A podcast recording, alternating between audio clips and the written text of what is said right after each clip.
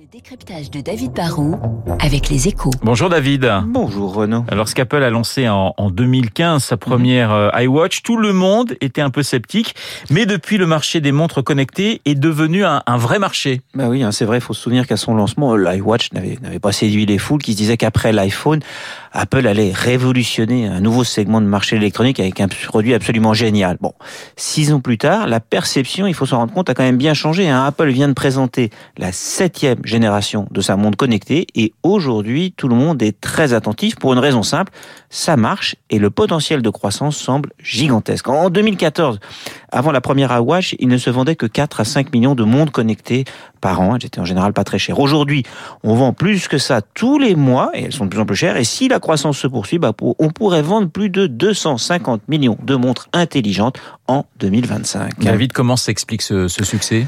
Bah, Au départ, la montre connectée séduisait pas car elle était pas très utile, il faut l'avouer. Hein. L'écran était petit, les fonctions limitées. Mais, mais la montre qui est connectée à notre smartphone devient de plus en plus intelligente car elle se marie aux apps qu'on utilise au quotidien. Il y, a, de plus en plus de fonctionnalités. Au départ, c'était juste le, le, côté santé. Hein. Ça comptait les pas, ça prenait votre pouls, votre tension. Bon, mais aujourd'hui, ça vous encadre, ça vous accompagne dans toutes vos activités sportives, ça vous guide dans les villes. Euh, ça sert de porte-monnaie électronique sans contact. Ça peut ouvrir des portes, permettre d'afficher un billet de train ou d'avion grâce à un QR code. C'est utile pour consulter discrètement un SMS ou un résultat de match de foot pendant un déjeuner. C'est la télécommande aussi pour la télé ou pour écouter de la musique. En fait, c'est devenu le vrai couteau suisse numérique dans un monde qui se digitalise de plus en plus. Alors question David, à qui profite ce boom de la montre digitale? Eh bien le grand gagnant c'est Apple, ils auraient vendu plus de 100 millions d'iWatch. Ça veut dire qu'environ un utilisateur d'iPhone sur 10 en a déjà une.